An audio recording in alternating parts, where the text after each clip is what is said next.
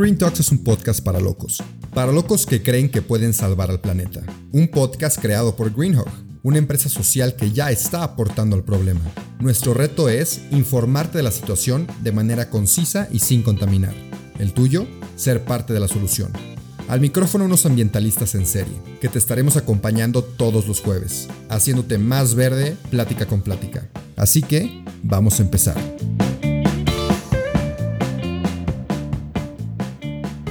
Bienvenidos a otro episodio del podcast de Green Talks. El día de hoy estamos con Ana Gómez, que es, ahorita lo platicamos, experta de moda en proceso, ¿correcto? Correcto. Perfecto, perfecto. Eh, y bueno, tenemos mucho que platicar, ya platiqué un poquito con ella antes, pero me gustaría, como siempre, que Ana, tú te presentaras. ¿Cómo estás? Platícanos un poquito de quién eres y de dónde vienes. Hola, ¿cómo están? Bueno, yo soy Ana Gómez, eh, soy de San Luis Potosí, soy experta en moda en proceso. La verdad es que siempre me ha gustado la moda. Desde chiquita me gustaba vestir a mis Barbies, veía muchas revistas y hacía de todo un poco. Estudié mercadotecnia y comunicación y también estuve estudiando un tiempo en Milán moda, que fue ahí donde me di cuenta que lo que más me gusta es el styling y por eso lo empecé como a ejercer y empecé a hablar de moda en TikTok. Entonces ahí poco a poco se fue dando y pues ahorita estoy en eso. Ok, perfecto. Vamos a rascar un poquito más en todo lo que me dijiste. Quiero saber, que eso no te lo pregunté ahorita, estudiaste, bueno, comunicación y mercadotecnia, o mercadotecnia y comunicación. ¿Cómo supiste y en qué momento supiste que te gustaba más la moda y en qué momento decidiste me voy a ir a Milán? Ya. Ok, pues mira, la verdad es que la moda siempre me ha gustado, pero Nunca estudié moda porque uno en San Luis no había y dos no sabía qué área quería. Sabía que no quería diseño de modas como tal. Sabía que había muchas ramas, pero quería primero probar a ver qué me gustaba. Entonces, mientras estudiaba, mis papás me dieron la oportunidad de poderme ir un semestre y buscar un curso en algo que me gustara, que era la moda. Y buscando encontré una universidad allá que se llama Marangoni y ahí me di cuenta que el curso tenía como todo lo que me gustaba que era historia de moda, fotografía, styling, eh, de todo un poco. Entonces me inscribí y me fui y pues ahí fue como cuando me di cuenta qué área me gustaba. Ok, ¿y cómo, y cómo fue tu experiencia allá en, en, Milán? Porque ahorita me contaste que, bueno, estamos platicando de, ay, se me olvidó el nombre del, ¿cómo desfile de modas? No, ¿cómo se le llama? El evento de modas, el Fashion Week. Fashion Week. Fashion Week, ok. ¿Cómo fue tu experiencia en, en Milán y qué onda con eso del Fashion Week? ¿Cómo llegaste por allá? Ok, bueno, en Milán la verdad es que la escuela está súper difícil, entonces eh, estudiaba muchísimo, era súper nerd, era la típica que pregunta todo y que hace todo y bueno, X. Allá, bueno, pues resulta que yo me fui de enero a junio y se atravesaba Fashion Week. Fashion Week es en febrero. Entonces yo me puse a investigar cómo se podía ir a Fashion Week, pero no sabía cómo porque nadie te da respuestas, las marcas no te contestan, entonces empecé a preguntar por dónde podía. Encontré una agencia de PR y esa agencia organiza, en Fashion Week siempre hay eventos, eh, cócteles, inauguraciones de tiendas, lo que tú quieras. Me inscribí a esa agencia de PR este, y ahí me di cuenta que podía ir a eventos. No mm. eran como de las marcas que conocemos, eran marcas como más chiquitas. Entonces empecé a ir ahí y luego me iba también a la parte de los shows a donde existe un calendario que viene en todas las direcciones. Entonces me organizaba mi día y me llevaba mi cámara y me iba a fotografiar todo Fashion Week. Entonces eso estaba padre, todo desde afuera porque pues claro, no podía entrar, pero bueno, por ahí le daba. Dices que es más difícil entrar en Europa a Fashion Week. Sí, es mucho más difícil. Tienes que tener contactos ya sea de los PRs o tienes que ser como alguien importante en la industria para que te manden la invitación. La verdad es que de repente la escuela hablaba, mandaba mails de que tenemos dos pases para esta pasarela, pero hay muchísimos estudiantes, entonces te los ganaban. Yo nunca pude llegar a tiempo para un pase, pero, pero sí es mucho más difícil que te inviten. Ok, ok. Y a ver, o sea, ahorita ya igual lo platicamos tantito, pero me quiero imaginar un poquito más cómo es Fashion Week. Yo tengo una idea, porque vi Emily in Paris, y, según yo es algo así, pero no, no, tú dime, tú dime cómo es. O sea, ¿cómo es la Fashion Week? Pues mira, Fashion Week es, bueno, en sí es Fashion Month porque se divide en cuatro. Ah, ok. Ajá. Bueno, no se divide en cuatro, pero cuatro son como las capitales principales de moda. Las que son Nueva York, Milán, París y Londres. Esas son las más fuertes y ahorita Copenhague también está muy fuerte. Pero hay en todo el mundo Fashion Week, también hay aquí en México, hay en Miami, hay por todos lados. ¿Y al mismo tiempo todas? No. Ok. Son por fechas. Empieza, primero es Nueva York, luego es... No estoy segura si es Copenhague, Nueva York, o es Nueva York, Copenhague, Londres, Milán y cierra París. París es la más importante. Los, los que presentan en París son como los más fuertes. A mí es mi favorita Milán y París, la verdad. Y Copenhague también. Este, pero, ay, ¿cuál fue la pregunta? La pregunta fue, "C- ¿cómo es Fashion Week? Porque pues yo no tengo ni idea, más que lo de Emily Paris, que al parecer no es. Entonces, ¿cómo es una Fashion Week? Bueno, Fashion Week se divide, te digo, por fechas. Cada diseñador tiene su, su, propia, su propio día y su propia hora y su propia ubicación. Entonces, bueno, Fashion Week toma muchísimo tiempo antes para crear la colección, el evento, bla, bla, bla, bla, bla. Pero bueno, en esa semana se divide en pues los shows. Entonces, por ejemplo, si escoges una marca, por decir Fendi. Entonces tú llegas al show de Fendi, eh, como, es, como espectador, pues nada más llegas, te, estás en una lista de invitados o llevas tu invitación. Si no la llevas, no puedes entrar Ok. pasas, te asignan un, un lugar, tú te sientas, empieza el show, pasan las modelos, desfilan, etcétera, y después eh, se termina y te vas a tu otro show si es que estás invitado a más. También, como si estás en backstage, que son los que visten a las modelos o así, obviamente tú tienes que ir horas antes, eh, ya seas modelo, ya seas peinador, ya seas maquillista, ya seas organizador, lo que sea, para pues tienes que hacer la prueba de maquillaje, la prueba de peinado, la- las modelos hacen una caminata de prueba antes del show, como que Mm. para que sepan más o menos, las visten y bueno, ya es como todo el show. Ok, ok, Ajá. ok, ok. Entonces tú como espectador nada más vas, te sientes, no, no juzgas ni nada. O sea, ¿hay jueces aparte de la colección o nada que ver? Pues no son jueces, más bien son como periodistas de moda Ok. o son, pues pueden ir compradores, periodistas, editores, eh, bloggers, entonces depende de qué contenido hagas, pero muchos, por ejemplo, si eres comprador, pues cada look tiene un número, el look 1, 2, 3, 4. Entonces tú, si te gusta cierto look, cierta pieza o así, los vas apuntando, entonces después haces tu pedido. Eh, Si eres un editor de moda, pues ves los looks y también luego para editoriales o así puedes apuntar que te gusta, lo que sea. Si eres periodista, crítico de moda o influencer, igualmente haces tus apuntes, o sea, o grabas y después das como tu, tu review, ya sea de las tendencias que viste o de las texturas o todo el concepto. Ok. Entonces tú fuiste a Milán a una Fashion Week y sí, ¿no? Sí fui, O sea, por fuera, por fuera, Ajá. ¿no? A tomar fotos. ajá, Y tuviste la oportunidad de conocer a modelos y influencers o, o- o a quién más conociste. Sí, pues mira, bueno, me tocó de dos. La viví desde adentro porque también me tocó ir a de vestidora en dos shows y también la viví de afuera que me llevé mi cámara y me fui a fotografiar a todos y me encontré pues a diferentes bloggers como no sé si alguien de aquí las conozca, pero pues Leonie Hain, Eva Chen, Brittany Xavier, eh, vi de celebridades a Joey King, Ana de lo Russo, las editoras de Vogue México, este. Carla Martínez, vale, vale Collado y así, entonces como que de todo un poco. Qué fregón. Yo creo que si alguien, o sea, que escucha esto le interesa, entonces probablemente va a conocer lo que estás diciendo. Sí, pero, claro. pero qué fregón. Ok, entonces fue Milán. Padrísima tu experiencia, muy estudiada, muy aplicada. Sí. Pudiste vivir un poco de Fashion Week y regresaste a México, ¿no? Sí. Después de un semestre. Sí, después de un semestre. Y acá te graduaste. Aquí me gradué. Pero de mercadotecnia. Exacto, de Mercadotecnia y comunicación, Y me gradué aquí. Ajá. Ok, ok.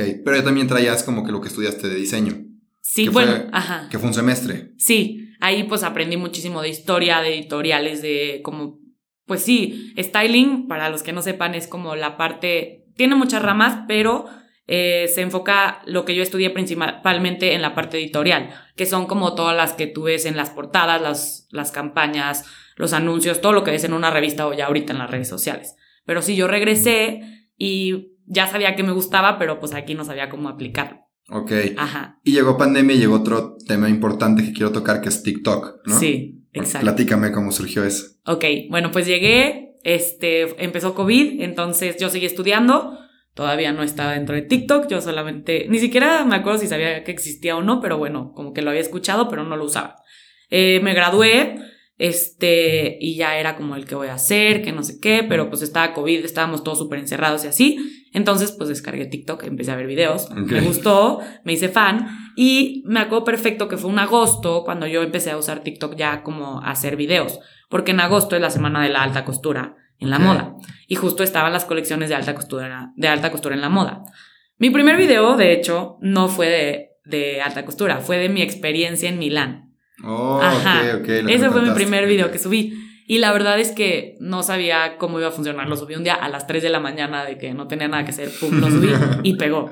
Y luego, pues dije, ok, pegó, ¿ahora qué hago? Y te digo, era la semana de alta costura, entonces empecé a hablar de las colecciones. Me acuerdo perfecto que era la de Dior, que estuvo increíble, Valentino, o sea, como que todos los diseñadores usaron su creatividad al máximo para hacer videos porque todo era virtual. Entonces estaba padrísimo Loewe, este, bueno, todas. Este, y ya empecé a subir una colección al día. La verdad presentaban muchísimas al día, pero yo subía una al día y así me fueron pidiendo, pidiendo, pidiendo y luego pues ya, ajá. La constancia es todo en TikTok, ¿no? Todo, sí. Todos los días, aunque sea un video, pero todos los días. Sí. Ok, entonces pegó TikTok. Ajá. Y, y luego qué, o sea, ¿qué, ¿qué ha surgido de TikTok? Pues la verdad es que muchas cosas muy padres. He conocido a personas que nunca me imaginé conocer. Tengo muchos amigos nuevos que son gracias a TikTok. Conocí a una chava que se llama Kim. Kim, ella también está en la industria de la moda, ella es eh, hairstylist, ella peina, bueno, para de todo, en pasarela de, ella está en Nueva York, en Milán, en París, en lo que quieras. Y aparte también en editoriales, este, conocí a Dan, que él es de la revista El Oficial, este, que gracias a eso me invitaron a Fashion Week México. Entonces, y bueno, he conocido también muchas más personas a lo largo de esto, que creo que eso está muy cool. No, sí, está muy cool que te invitaron a Fashion Week México, ¿no? O sea, ¿cómo, ¿cómo, estuvo eso que Dan te invitó? ¿Él era el que era tu seguidor o no? ¿O él nada más coincidieron y te invitó a Fashion Week? ¿O cómo estuvo eso que llegaste a Fashion Week México? Pues llegué porque nos nos conectaron vía TikTok. Ok. Entonces, Dan, yo una vez hablé de él porque tengo una sección, apoyo mucho el talento mexicano también en, mis TikToks.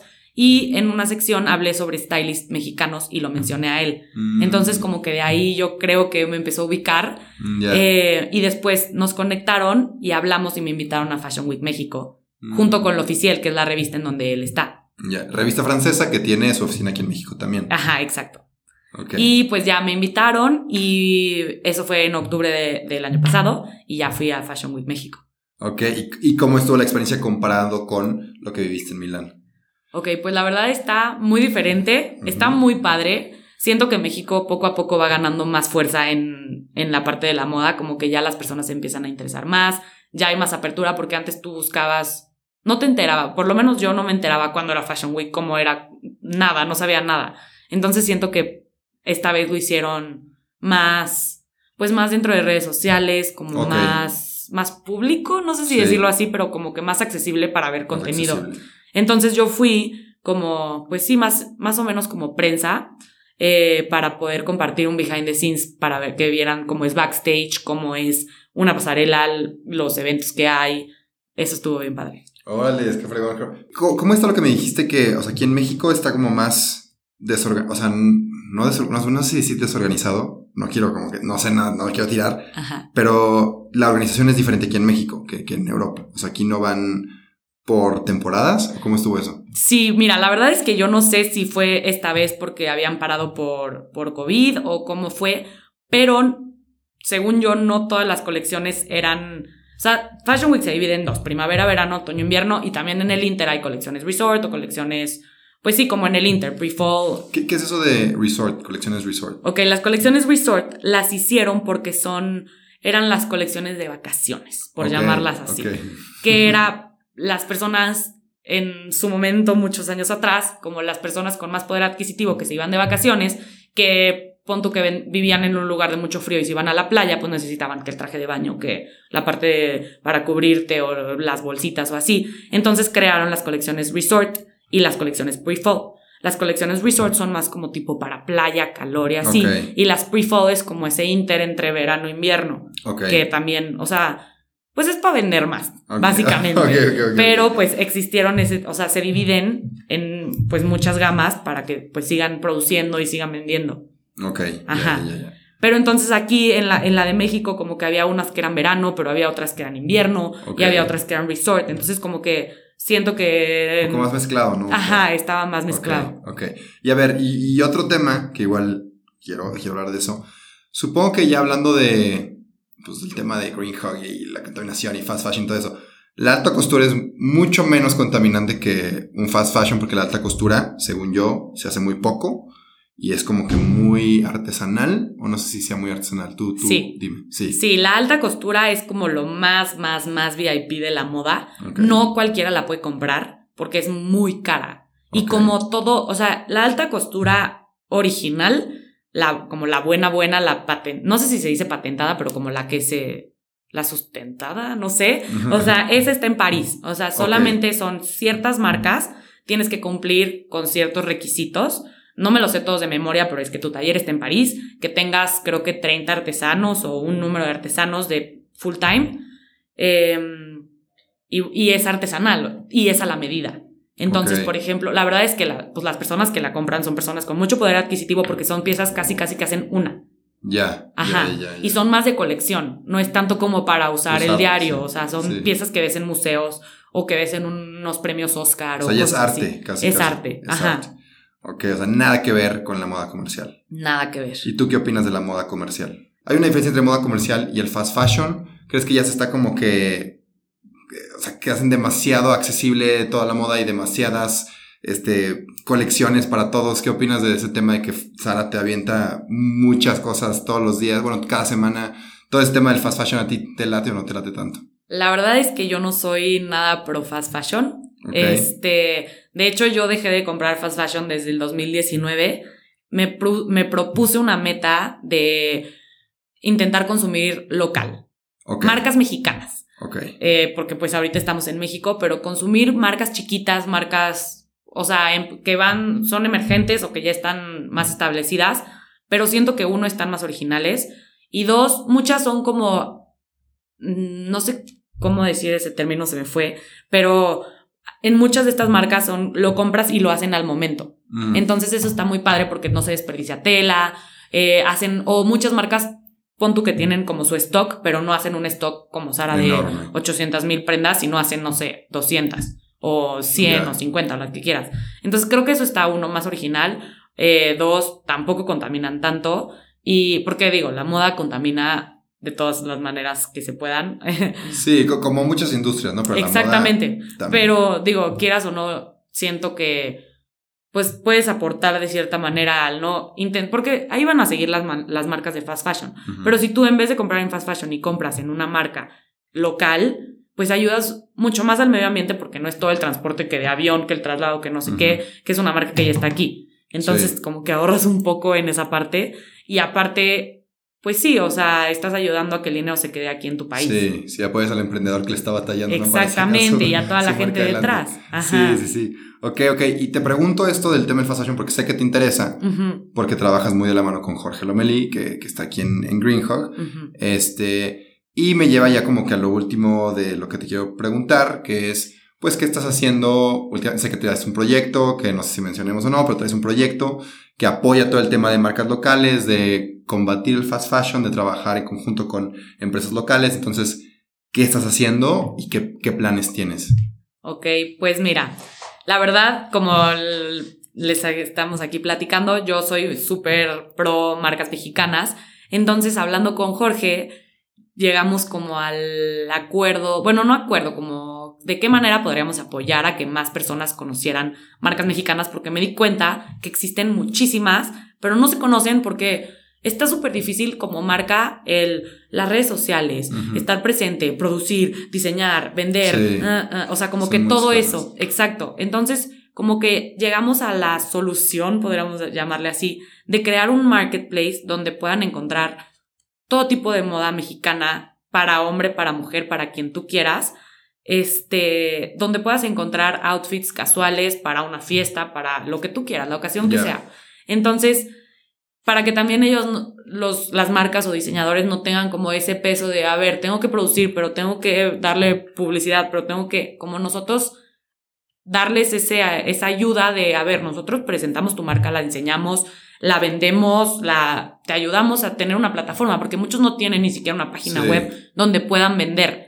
Entonces, tú ves su cuenta de Instagram de que mil seguidores y dices, es que esta marca tiene mil potencial, pero como que todavía, pues no puedes hacer todo. Sí, no, está muy difícil. Entonces. Y aparte, tantas marcas con tantas páginas web, yo como consumidor no me voy a meter a todas. No te acuerdas. Sí, no, no te acuerdas. Entonces, qué mejor que meterte a un lugar donde puedas encontrar todas estas marcas para la ocasión que tú quieras, ya sea para ti, para un regalo, para lo que sea. Entonces, por eso ahorita estamos trabajando en este proyecto que ya pronto se va a lanzar. Creemos que en abril. Oh, pues ya estamos en abril. Ajá, o sea, no tengo fecha exacta, pero en el mes de abril lo vamos a lanzar. Muy bien, se me hace buenísimo, buenísimo. Porque aparte puedes comparar entre marcas en, en un mismo lugar en vez de tener de que muchas pestañas. Exacto. te regresas para ver cada cosa. Exactamente. No, buenísimo, muy buena idea mucho éxito. Yo los he visto trabajar muy duro en esto. Todos los de aquí en la oficina los hemos visto, entonces les ven muy bien. Gracias. Oye, ¿algún otro proyecto que quieras contar o ese es como que el, más fuerte que quieras mencionar? Pues ese es el más fuerte. Ok, toda tu atención va ahí. Exacto. Muy bien. Sí. Entonces ya para terminar, en las entrevistas siempre pido ya sea un consejo de vida que me quieras dar o tres consejitos pensando en que te está escuchando alguien que le interesa tu tema, o sea, la moda y todo esto de la comunicación. Entonces, algo pensado en esas personas que les interesa lo que tú ya haces. Ok, bueno, yo creo que el más fuerte que siempre me ha ayudado, que creo que aplica para todo, es el no ya lo tienes. Ok. Entonces, como el perderle el miedo, si quieres emprender o si quieres empezar a hacer videos o eh, si quieres hacer lo que tú quieras, el no ya lo tienes, no pierdes nada lanzándote, que si quieres hacer videos en YouTube, en TikTok, en Instagram, en lo que quieras, órale, si no pegan, ni modo, pero ya el, no ya lo tienes, o sea, ya lo lanzaste, funcionó, nunca sabes qué puede pasar. Con un video de TikTok viral te cambia la vida. O sea, lo puedes ver con todas las personas exitosas como por empezar a hacer videos de aburrimiento ahorita están en un boom haciendo cosas increíbles. Siento que eso, o sea, el no ya lo tienes, así que lánzate y no le tengas miedo, pena o como le quieras llamar. Tú hazlo. Buenísimo. Ajá. Y quítate la pena, porque la verdad opiniones va a haber muchas. Entonces, como alguien puede opinar bien de ti, alguien va a opinar mal y te van a llegar muchos comentarios, entonces siempre toma lo positivo de, las cosas y aprende de más. Eso fue todo por hoy, pero no te apures, estaremos de vuelta el próximo jueves en todas las plataformas. Si te gustó, te informó o te caímos bien, comparte este episodio. El planeta y quien lo escuche te lo van a agradecer. Nos vemos la próxima semana.